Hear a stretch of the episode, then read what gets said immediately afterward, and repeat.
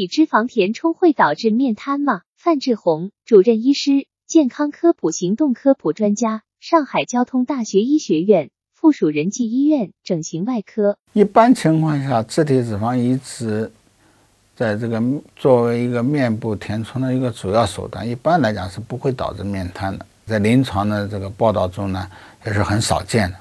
为什么这么说呢？因为面瘫通常情况下。是因为面部神经或者我们叫面神经的一个受损，在什么情况下面神经受损呢？比如说我们在手术的过程当中误把面神经给切断了，或者是我们在注射的过程当中，这个注射针啊刚好把这个面神经给切断了，但是这种概率啊很小很小。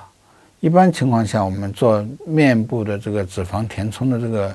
注射的这个针啊，一般来讲，它的开口是开在侧方的，它的这个前端呢是一个圆盾的一个一个结构，即便是它不小心碰到了这个面部的这个神经，其实它也不会伤害到面部的神经。所以说，通常情况下，自体脂肪填充一般来讲不会导致面瘫的，所以大家可以尽管放心的去接受。